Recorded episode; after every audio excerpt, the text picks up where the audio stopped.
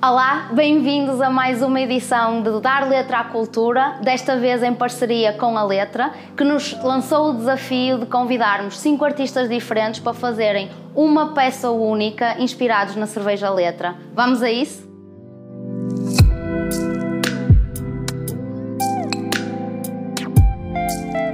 Olá, eu sou a Catarina Glame, sou artista visual, um, trabalho muito com arte pública, principalmente a nível de escultura em madeira, mas também faço pinturas de murais. Estás preparada? Vamos a isto? Que seja uma boa conversa. Obrigada. Catarina, bem-vinda. Obrigada, Obrigada por estares aqui hoje. Espero que este desafio tenha sido tão interessante para ti como para nós é o, o teu produto final. Um, eu gostava de perceber como é que foi esta experiência para ti enquanto artista de criares algo a partir de um produto, não é? Neste caso da cerveja. É assim, confesso que foi uma experiência bastante invulgar. um, não não costuma, não, não costuma acontecer? Não, não costumo criar a partir de um, um produto assim tão específico. Às vezes uh, eu queria partir de objetos inanimados, dou-lhes vida, porque o meu trabalho foca-se muito em design de personagens. Uhum. Um, mas este, este desafio vosso era um pouco mais abstrato e fez-me sair da zona de conforto. Ainda bem, ainda bem. Mas já que tocaste nesse, nesse aspecto, hum, achas que a liberdade total para criar é uma restrição para um artista em certa medida? Às vezes é. Às vezes, quando tens muito que possas pegar, torna-se torna-se mais complicado uhum. do que ter um briefing. Uhum. Eu também eu vim, eu estudei design, então eu sempre trabalhei com briefing. Pois. Mas, por exemplo, quando faço uma exposição a solo, sou eu que escolho tudo, a temática e com, como é, quantas peças vou fazer e, e também gosto dessa liberdade, portanto acho que estamos um pouco habituados aos dois. Claro, mas normalmente quando tu crias especificamente para ti e não uh, com base num briefing para um determinado propósito concreto contratado, tu normalmente inspiras-te em quê para criar? O, o que é que te aproxima em termos temáticos? É assim, normalmente eu vou sempre, eu faço sempre uma pesquisa e eu inspiro-me muito no contexto, no contexto em particular. Um, eu faço design de personagens, como tinha dito, e eu, eu procuro ou animais característicos da região, ou lendas, Depende, ou às vezes, quando são festivais, há um tema. Sim, sim. Depende um pouco. E Mas neste é caso, contextual. Neste caso em concreto, que contexto é que tu geraste à volta disto? Que pontos de convergência é que tu procuraste para aquilo que é normalmente a tua fonte de inspira inspiração? É assim, eu sei que o desafio era buscarmos inspiração no, nos sentidos uh, que nos eram transmitidos a partir de, da cerveja. da cerveja em si eu fugi um bocadinho a, esse, a essa ideia. Eu inspirei-me no contexto, no, no ato de beber a cerveja, uhum. no, no contexto do consumo. da minha experiência uhum. do consumo, exatamente. E o produto final, de alguma maneira, reflete uh, essa tua, uh, esse, esse, teu caminho comum de criar uma personagem à volta do que estás a produzir? Sim. Ok, queres explorar um bocadinho isso? Sim, sim. Eu, é assim, eu representei, então, eu vivo com o meu namorado e com um amigo nosso uhum. e eu, então, representei através de copos, que vocês vão perceber, um, eu fiz três copos de cerveja, todos eles, cada um deles representa uma personagem que somos nós os três, neste caso, porque nós estávamos confinados quando recebemos a cerveja uhum. e para mim um, o beber cerveja também representa muito um, a partilha, o convívio e nós estávamos a conviver naquele momento uh, dentro de uma situação em que não são permitidos convívios Sim. exteriores e eu explorei um, um pouco essa sensação. Ok, e a, a tal personagem que tu criaste eh, como reflexo disso? São três personagens. Ok, cada copo é uma nos, personagem. Que nos representam a nós. Ok, ok, interessantíssimo. E já que tocaste também num ponto, no fundo, tu contextualizas a tua arte ao, ao espaço, ao momento, àquilo que naquele, naquele momento fazia sentido para ti, tu achas que as ideias nesse sentido, ou, ou os teus processos criativos um, vão mudando em termos daquilo que te inspira a criar ao longo do tempo, ao longo do, ao longo do tempo tu vais interagindo com outras preocupações, com outro tipo de pensamentos, e isso influencia a tua forma de criar? Sim, eu acho que que as inspirações vão, vão sempre adaptando ao que tu és como artista e como uhum. pessoa e isso não é estanque de todo. Tu vais evoluindo ao longo da tua vida, com o passar dos anos, vais ganhando outros interesses, mesmo eh, a evolução tecnológica também influencia, tu vais explorando novas técnicas, descobrindo novos materiais e isso tudo altera o teu processo criativo embora possa ter algumas raízes devido ao estilo de autor, uhum. que, que, se nota, são traços de, do trabalho, e, mas eu acho que vamos sempre inspirar-nos em novos contextos, porque, okay. porque senão estagnávamos. Claro, eu propunha-te um desafio, que era tentarmos uh, uh, fazer um highlight àquilo que são os teus traços, os traços que te mantenham, que te acompanham, que tu uh, consegues visualizar ao longo do tempo uh, nas tuas várias obras e aquilo que se vai que se vai mutando. Por exemplo, ao longo, de, ao longo do teu trabalho, certamente começaste por usar mais uns materiais, agora utilizas outros. Tu consegues ver essa evolução e, e, queres explorar um bocadinho isso? Sim, e por exemplo, nesta peça em concreto, eu uh, fiz um bocado um regresso ao, ao, ao meu passado, porque eu, eu explorei a ilustração através de recortes de papel, que era o, o que eu fazia quando comecei a trabalhar com escultura e okay. ilustração, porque hoje em dia dedico muito mais à escultura de madeira. Uhum. E pintura de murais, pronto. E nenhum deles eu trouxe para aqui, mas era o que fazia sentido para mim neste objeto uh, que vocês me desafiaram a criar, pelo, por todo o contexto, foi o que eu senti que fazia sentido. E isso também foi um desafio, porque pegar numa coisa que já não não tens pegado, uh, já não te lembras bem como é que se fazem algumas coisas ou como é que resolvias aquelas uh, determinados pormenores.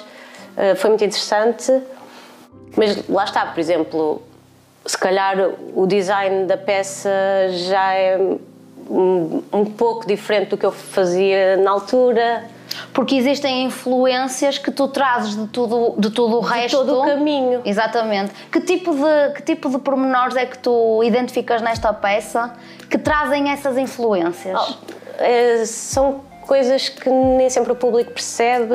É a maneira como eu agora desenho as caras, por exemplo, ou as texturas que utilizo, porque na altura porque eu ao longo do meu percurso estou sempre a fazer pequenos ajustes ao design que eu acho que ficou melhor e às vezes até são imperceptíveis para as outras pessoas, são claro. que eu, que eu sei e eu estou sempre, sempre a fazer alterações, mas mantenho a coerência, então eu acho que também são imperceptíveis. Claro. Uh, em termos de dificuldade, Uh, o que é que tu sentiste que foi o maior desafio neste processo? Eu sei que o facto de teres esta liberdade toda foi para ti uma, uma dificuldade, mas à parte dessa questão, depois de iniciares um caminho, digamos assim, que, que, que dificuldades técnicas é que tu sentiste em relação a este processo criativo? Sim, a minha maior dificuldade foi realmente partir de um conceito tão abstrato, uhum. porque eu sou uma artista visual uh, que representa imagens concretas. E, e, embora possa ter mensagens mais, mais abstratas, uh, visualmente eu gosto de simplificar, é, o meu estilo é esse. E pronto, esse ponto de partida foi um desafio. Depois, tecnicamente, o regresso ao passado, ao passado como eu estava a explicar, também foi desafiante para mim. E hum, eu, eu nos copos, eu queria. Aquilo são feitos em recortes, mas eu queria representar a transparência do vidro. Uhum. E, e isso foi um desafio técnico para mim grande. Eu tive várias ideias, mas eu estava a perceber que aquilo não, se ia, não ia resultar muito bem, porque como é transparente ia-se notar a cola. Ah, porque eu sou muito picuinha. Sim, sim, claro. Uh, e, que eu, e como não podia. A minha peça tem relevos. E imagina, se és uma coisa que não é muito rija. Uh, por exemplo, um copo semelhante a este, parecido. Uh, esta parte, estás a ver, se eu não meto um apoio por trás. Uh, Pode não vai ter estabilidade. Não vai ter estabilidade. E se eu ponho, vê-se porque é transparente. Percebes? Sim, Esse tipo sim. de desafios técnicos. Mas eu depois tive uma ideia que eu acho que foi bastante original, eu nunca tinha feito nada assim. E eu plastifiquei as peças como, como se plastificava os BIs antigamente, sim, percebes? Sim. E recortei as silhuetas, eh, foi, resultou super bem. Okay. Não é nada que eu tenha visto alguma vez alguém utilizar uh, numa peça de arte, mas eu fiquei super satisfeita com o resultado. Ok, espetacular. Uh, estamos ansiosos por ver. Agora, tu falaste de uma coisa importante que é a questão da pesquisa. De que forma é que a pesquisa neste processo em concreto te influenciou e em que aspectos? Eu pesquiso, eu pesquiso sempre muito por outros artistas que já tenham abordado os mesmos temas, temáticas semelhantes, um, esse tipo de imagens. Uhum.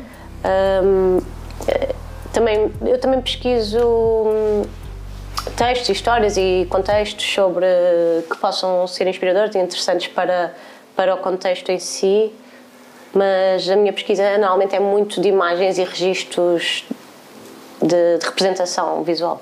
Ok. Relativamente ao, ao processo criativo em si, nós já falámos sobre as primeiras ideias que te surgiram e aquilo que é a base do processo, que é a representação das três personagens. Uh, eu gostava que tu agora tentasses desenvolver um bocadinho. Uh, as várias etapas do processo. Tu começaste então por essas três personagens, por três copos, mas depois o que é que tu fizeste a esses copos e como é que, ele, como é que os trabalhaste até ao resultado final? Pronto, isso tem a ver também com o meu processo. Eu faço sempre o, o desenho todo uh, vetorial. Uhum. Eu faço sempre a composição toda. Tipo, testo posições de composição, manchas, um, o próprio. Eu comecei por desenhar os copos. E, e depois pô-los em composição. Por exemplo, quando os pus em composição, eu achei que a espuma estava muito estática. Ok. Então eu depois tive que dar um twist na espuma, porque eu queria criar alguma dinâmica. Uhum. Uh, depois achei que o fundo estava pouco interessante, precisava mais. desde alterações de cores, uh, jogos de composição, tudo digital, até que eu fico satisfeita com, com, o resultado final no computador e aí parto para a produção manual, por assim dizer. Ok. Uh, e faço sempre também alguns ajustes, embora muitas vezes fique igualzinho às vezes eu vejo, ah, isto afinal fica melhor, o meu projeto estava interessante, mas tive uma ideia nova, ou ficava melhor desta forma, e aí. Ok, portanto, para ti é importante planificar, antes de fazer Sim. a parte prática, não é?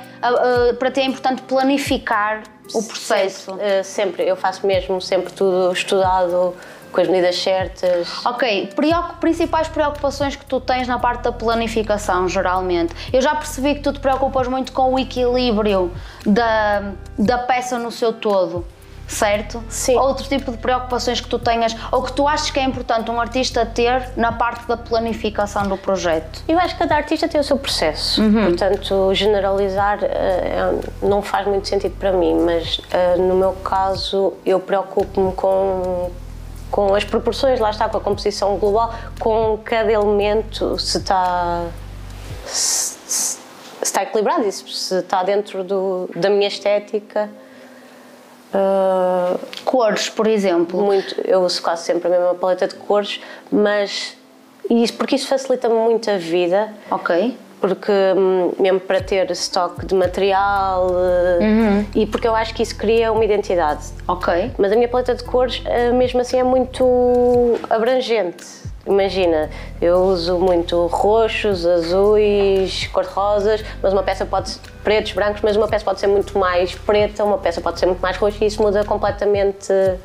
Sim, São sempre as mesmas sim. cores, mas consegues ter imensas variáveis dentro, dentro disso. Ok. Uh ainda relativamente a, é esta questão das escolhas que nós fazemos. Tu falaste na tua identidade. O que é que achas, para além da questão das cores ou da, de utilizar sempre uma, um determinado conjunto de, de cores nos teus trabalhos, para além dessa questão, o que é que define a tua identidade enquanto artista?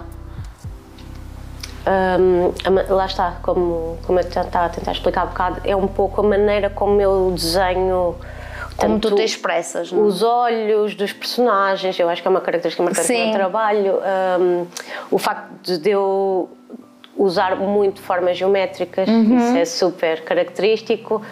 Tanto quando eu desenho ilustração, e, e aí tenho mais liberdade, ou do que quando faço escultura, que as peças são baseadas em sólidos geométricos, mas eu acho que há sempre uma geometria uh, transversal nas peças, mesmo que seja mais livre. E hum, pronto, e as cores.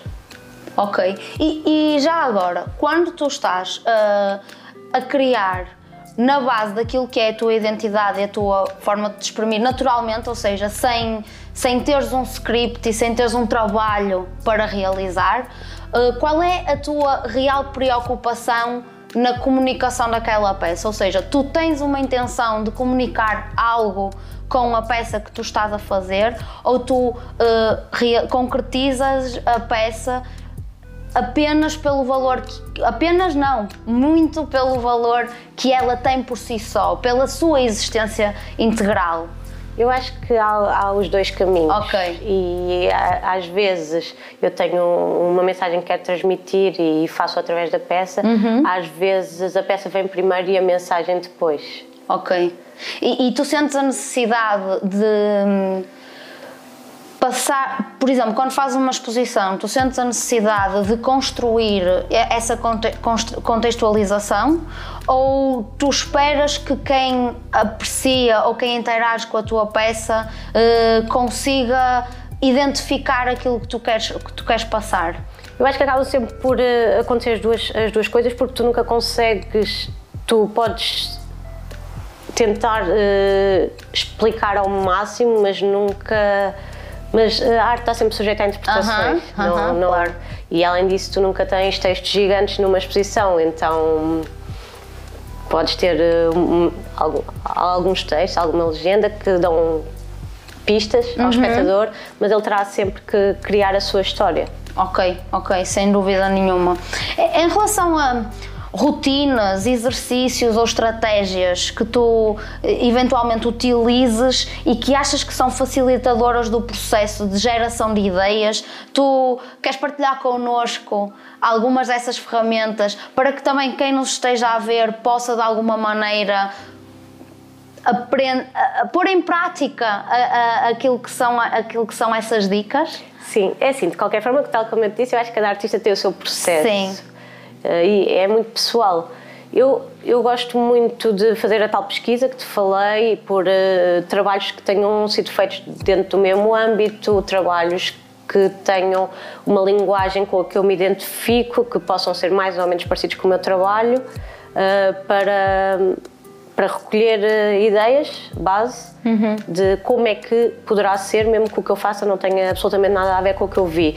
Também gosto de pesquisar, lá está textos ou um, textos relativos à situação, ao contexto, histórias, lendas, tudo por aí, que, mas isto depende muito de peça para peça, que, que me deem pistas para onde eu possa pegar. Às vezes, uma, uma ideia de um texto pode me dar eh, uma ideia visual eh, para, Sim, para, para desenvolver. Coisa eu gosto muito de fazer brainstormings com, por exemplo, com os meus amigos, com o meu namorado. Ele, o meu namorado também é artista e o meu meio é muito de artistas Sim.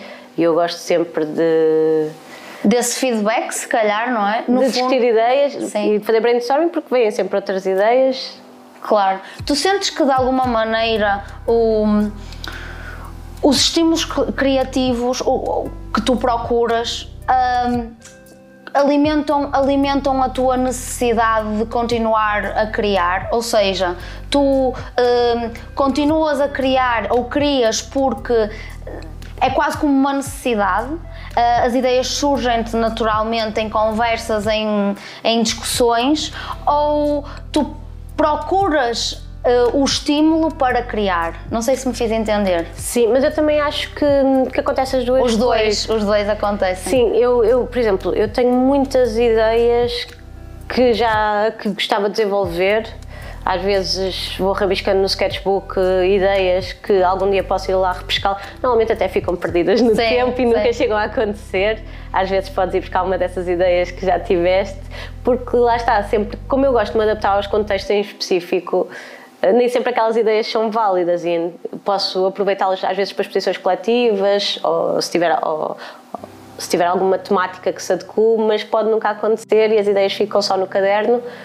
Mas é sempre bom ter ideias para hum, a mim eu gosto porque lá está eu tenho esse essa vontade esse de criar. quase tenho é? essa vontade de criar e às vezes olho para uma coisa na rua que me diz aí grande ideia vou fazer isto e isto. Mesmo não tem nada a ver com o que eu vi na minha cabeça faz todo sentido. Sim sim. Uh, e assim vou acumulando ideias mas regra geral quando tenho um desafio novo para responder, eu vou sempre criar a ideia de raiz, portanto. Sim. Tu achas que a existência desses desafios na, na tua vida, no teu processo profissional, um, são por si só um estímulo para tu continuares a, a criar no teu âmbito, ou seja, o que eu quero dizer com isto é, achas que o facto de sair da zona de conforto para fazer, por exemplo, este projeto, te traz estímulos e capacidades e, no fundo, vontades fora da caixa para depois tu produzires dentro daquilo que é a tua linha, o teu caminho enquanto artista individual? Sim, sem dúvida. Por exemplo,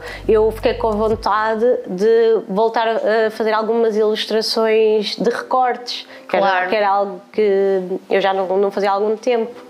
É, eu acho que é sempre assim, quando tens um novo desafio que, que te leva a criar e tu ficas satisfeito com o resultado final, depois aquilo vai puxar por, por ti, ti, para fazer novos trabalhos mesmo que às vezes nem tenha nada a ver, mas. Sim, sim, sim, sem dúvida. E, e já agora, da mesma maneira que este projeto te levou a trabalhar uma técnica que que já foi influenciada por todas as técnicas que tu agora exploras com mais frequência e vice-versa.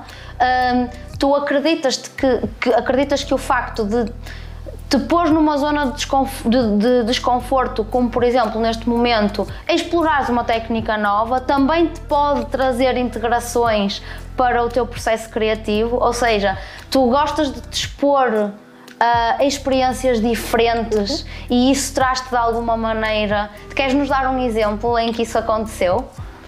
É assim, por exemplo, eu agora estou. Quando eu passei do papel para a madeira, por exemplo, foi completamente.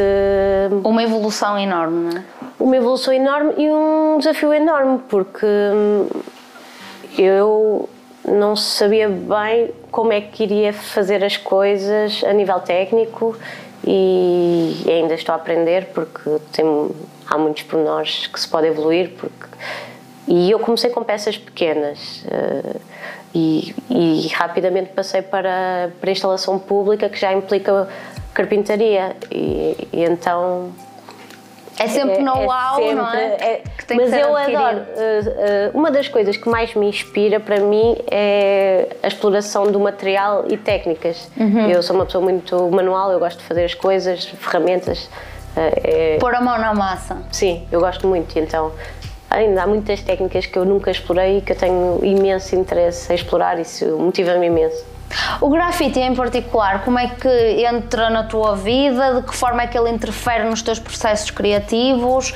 E uh, qual é a tua relação com ele uh, na tua atividade, na tua atividade atual? O grafite sempre fez parte da minha vida desde miúda. Desde miúda, sim. Eu, quando eu andava na escola comecei -me a me interessar, tinha muitos amigos que estavam envolvidos, envolvidos. envolvidos no meio e para mim foi aquilo entusiasmava-me mesmo imenso.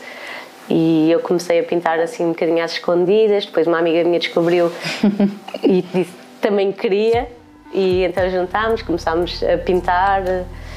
Só que hoje em dia hum, o grafite evoluiu para uma cena mais profissional. Eu dedico-me à pintura de murais uh, como uma ilustração em grande escala. Como se fosse uma tela em grande escala. Exatamente. Também uso muito, muito os sprays em escultura. Ok. Mesmo nesta peça que, que trouxe, tem, está tudo pintado a spray. Uhum. Porque isso é uma coisa que eu também.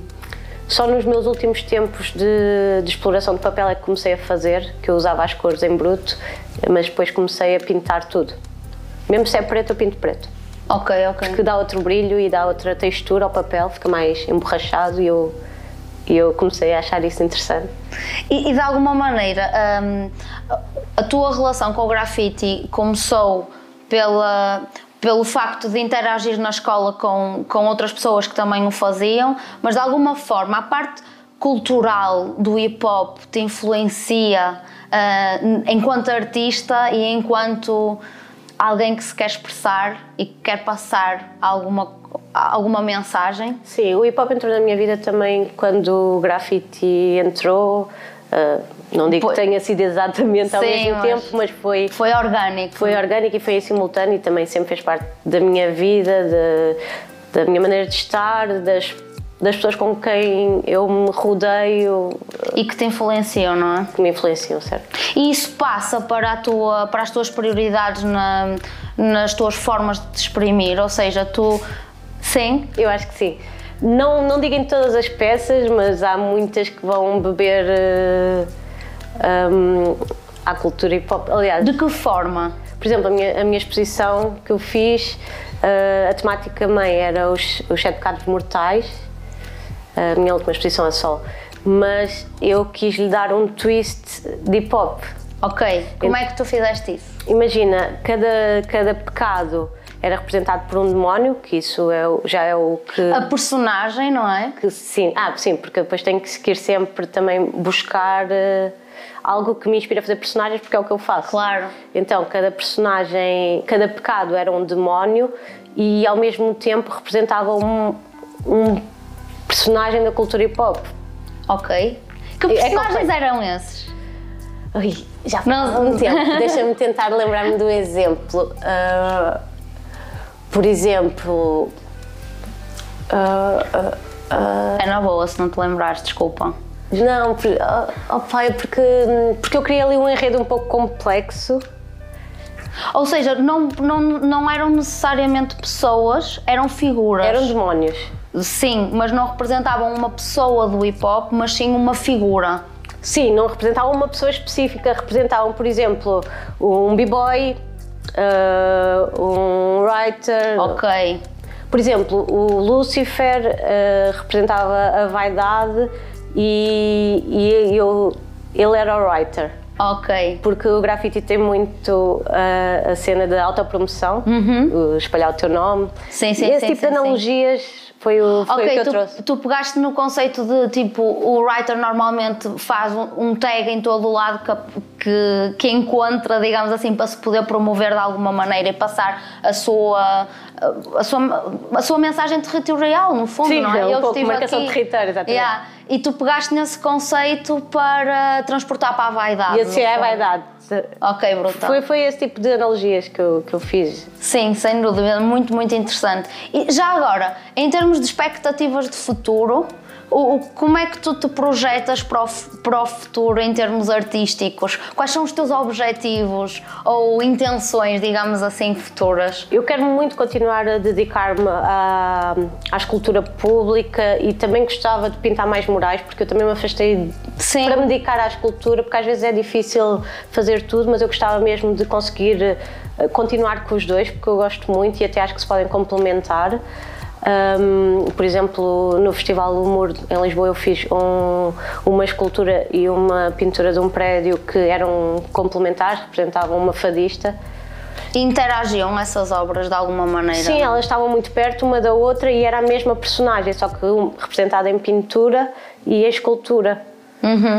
De que forma é que tu achas que este tipo de peças interventivas, no fundo, interventivas no sentido em que comunicam, relacionam-se com a comunidade, com a sociedade, porque são públicas, porque estão lá, ok? Em que medida é que tu achas que isso contribui para que a própria sociedade tenha de alguma maneira se estimule para, para ser mais criativa? Ah, eu acho que quando são gerações jovens, uh, eu, eu acho que ao ver-nos a fazer isto, já interessam-se imenso e fazem imensas perguntas e depois dizem que queriam imenso experimentar eh, e ficam, ficam curiosas sobre o processo em si e eu acho que se imaginam um pouco no nosso papel. Isto, isto quem tem interesse por artes, claro. As outras pessoas se calhar apreciam, mas não, não criam aquilo para elas. Também vai muito depender dos jovens. Mas quem tem interesse por artes, eu acho que se imaginam muito no nosso papel e nos veem como uma inspiração. Ok, mas ainda relativamente às pessoas que não tendo interesses por artes, estão, uh, uh, são obrigadas, digamos assim, in, in, indiretamente a relacionarem-se com a arte porque ela está presente no espaço em que elas interagem, ou seja, a arte não é só uh, fechada a quatro paredes dentro de uma galeria, a arte está na rua, está no espaço público. Tu achas que isso naturalmente não cria, não abre portas para que a receptividade seja maior. Por exemplo, no grafite isso tem-se tem verificado muito. Hoje em dia o grafite é muito mais aceito pela sociedade do que era antigamente. Antigamente se alguém tivesse a grafitar uma parede, uh, provavelmente ia ser maltratado pelos vizinhos ou pelas pessoas que o iam, o, se iam deparar com aquilo. Hoje já é muito mais valorizada e já é até patrocinada pelas próprias, pelas próprias uh, câmaras municipais e pelo próprio, pelos próprios organismos públicos. Sim, mas eu acho que isso teve muito a ver com o grafite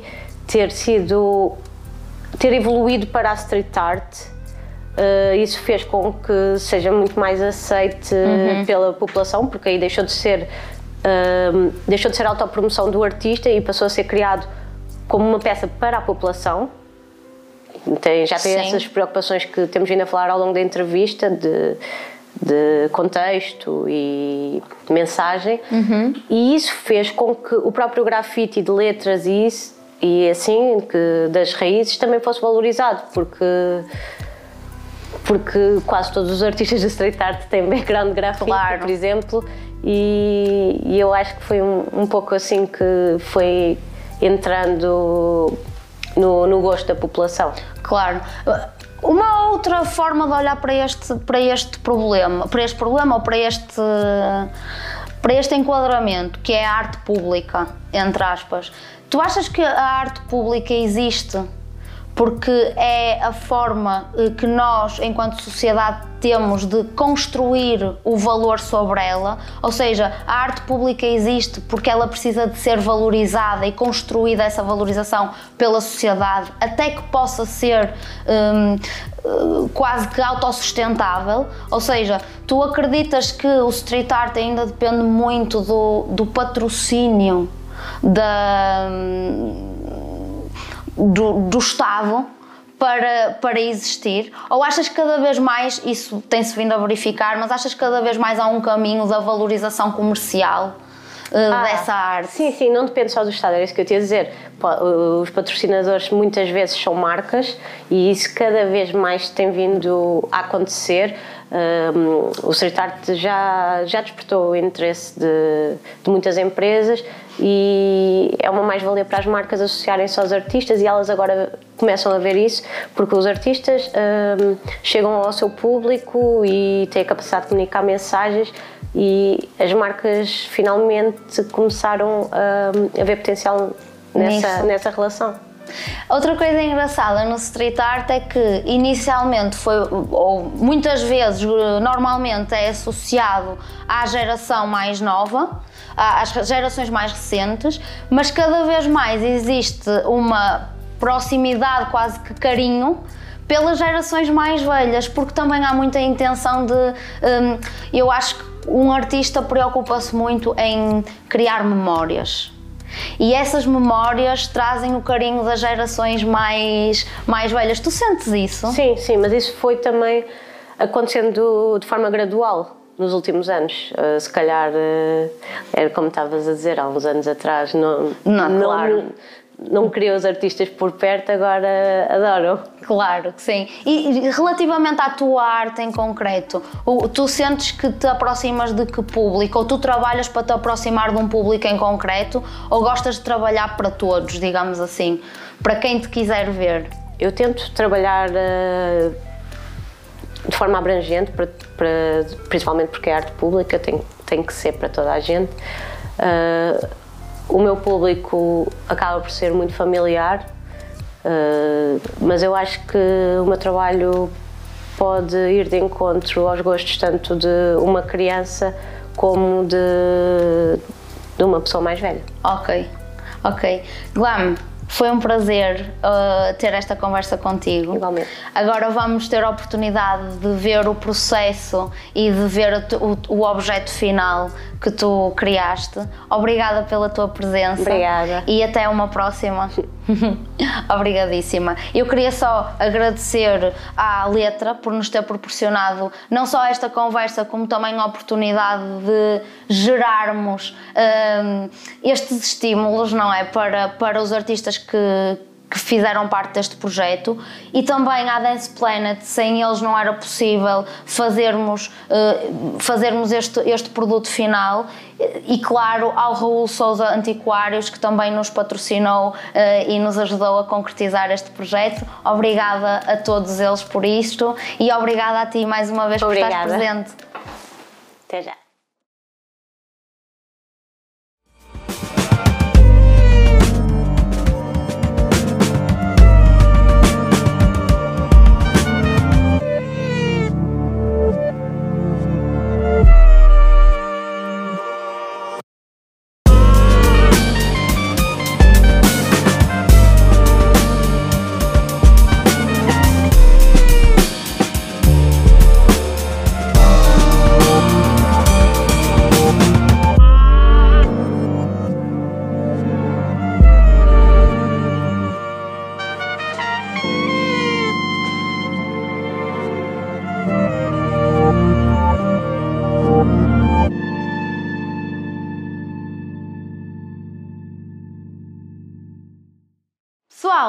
Esperamos que tenham gostado desta segunda temporada do Dar Letra à Cultura. Nós adoramos pertencer a este projeto. Um enorme obrigado à Letra por ter garantido e assegurado a possibilidade de concretização desta segunda edição e por ter com isso permitido a estes cinco artistas poderem promover o seu trabalho perante a comunidade. Obrigada uma vez mais e até breve.